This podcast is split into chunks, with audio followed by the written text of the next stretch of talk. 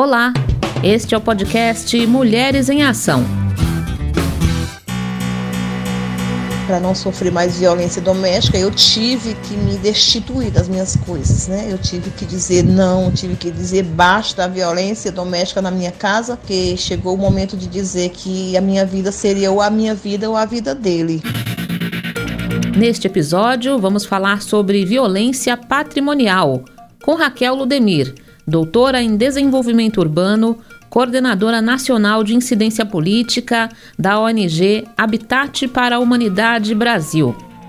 A violência patrimonial é uma das cinco formas de agressão previstas na Lei Maria da Penha. Então, a Lei Maria da Penha de 2006, ela reconhece cinco tipos de violência. Então, a gente tem a violência sexual, a violência psicológica, a violência física, a violência moral e o quinto tipo é a violência patrimonial contra a mulher. Dentre as muitas faces que a violência contra a mulher tem, uma das mais escondidas e que dificilmente culmina em denúncia contra o abusador é a violência patrimonial. Então, esse é um tipo de violência que ele é muito difícil da gente entender e explicar e às vezes muito difícil das mulheres entenderem que estão passando por essa situação de violência mas ele se resume basicamente em situações em que a mulher ela, é, ela sofre uma subtração ou uma destruição dos seus bens, dos seus direitos, dos seus objetos. Ou seja, toda vez que um homem, né, ele subtrai, ou seja, ele furta, ele rouba, ele destrói a, os objetos de uma mulher, ou os direitos de uma mulher, sejam eles bens materiais ou, ou direitos menos tangíveis, né?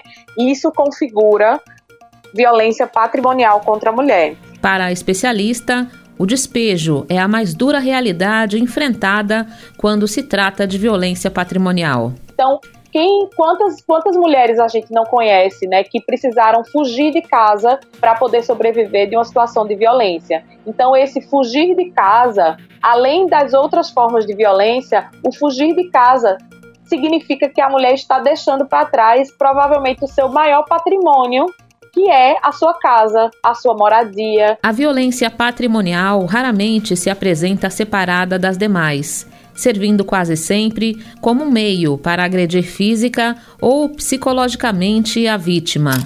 Depois de anos de violência doméstica, vivendo com o companheiro dependente químico, a agente escolar Lucivone Alves relata a violência sofrida.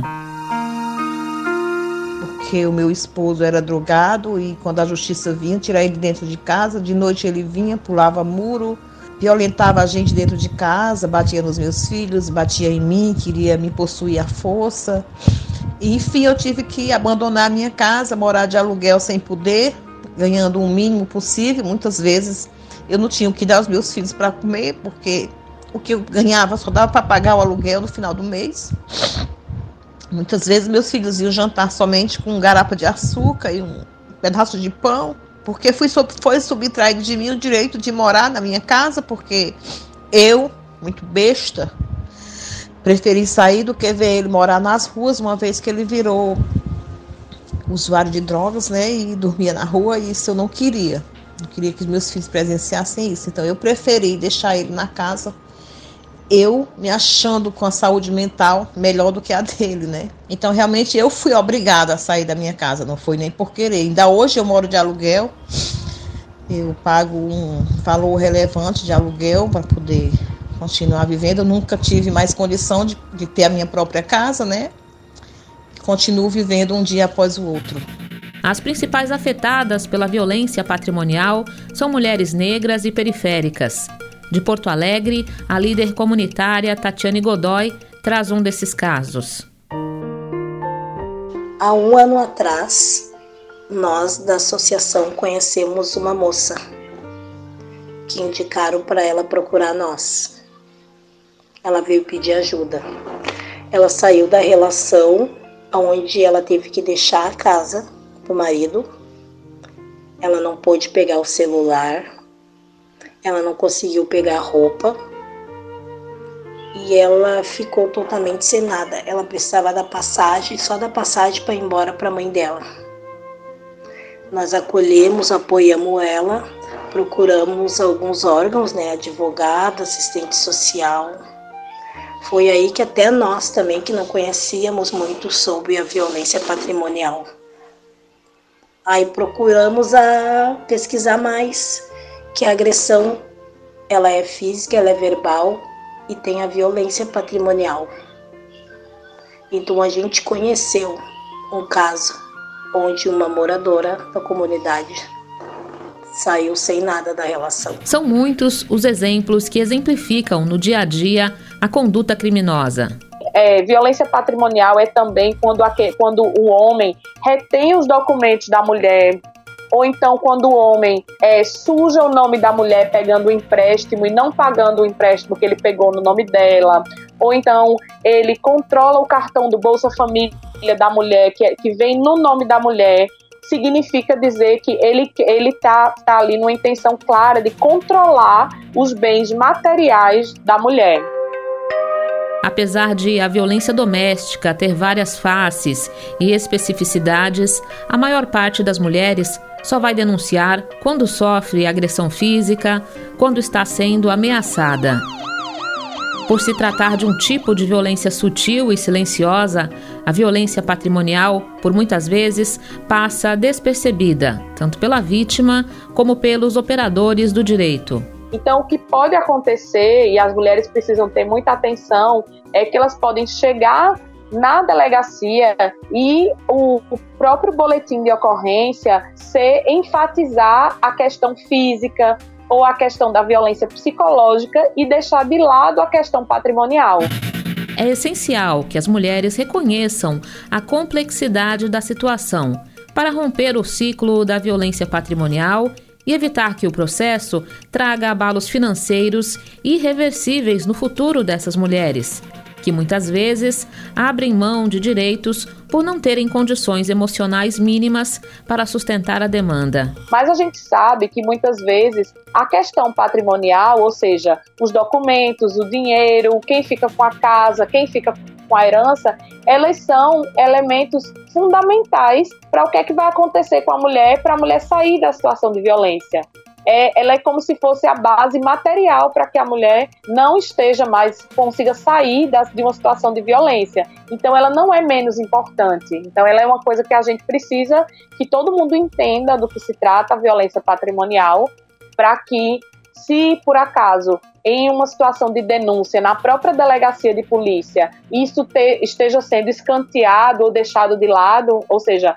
se a questão patrimonial ou econômica esteja sendo deixada de lado, para que as próprias pessoas que estão denunciando, as próprias mulheres que estejam denunciando, enfatizem a importância da, também da violência patrimonial que tá, precisa ser reportada e precisa ser tratada romper com o silêncio, buscando redes de apoio, conversando com amigos, se informando sobre a Lei Maria da Penha.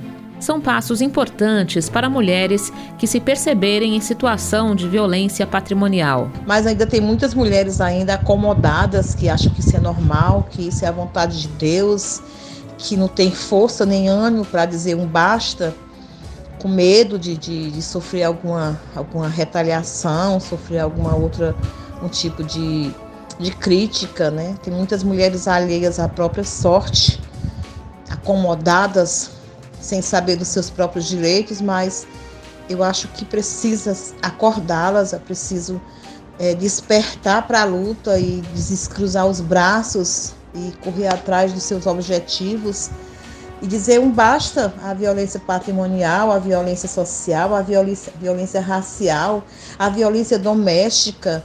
Hoje tem mulheres ainda que sofrem de marido, tem mulheres que, que são humilhadas dentro das suas próprias casas, são violentadas. Eu acho que tudo isso é, é subhumano e eu acho que a própria mulher ela tem que se alertar para isso e, e dar um basta. A gente sofre, não é fácil. Tudo que a gente vai fazer de mudança dói, é, é, é incômodo, mas depois a gente se estabiliza, a gente encontra o nosso ponto de equilíbrio é sobre isso. O número 180 é a Central de Atendimento Nacional à Mulher e o aplicativo Penha S também são ferramentas das quais a vítima pode dispor. Este podcast é uma produção da rede Jubileu Sul Brasil. Roteiro e locução: Cleide Barbosa. Realização: Rede Jubileu Sul Brasil e organizações parceiras.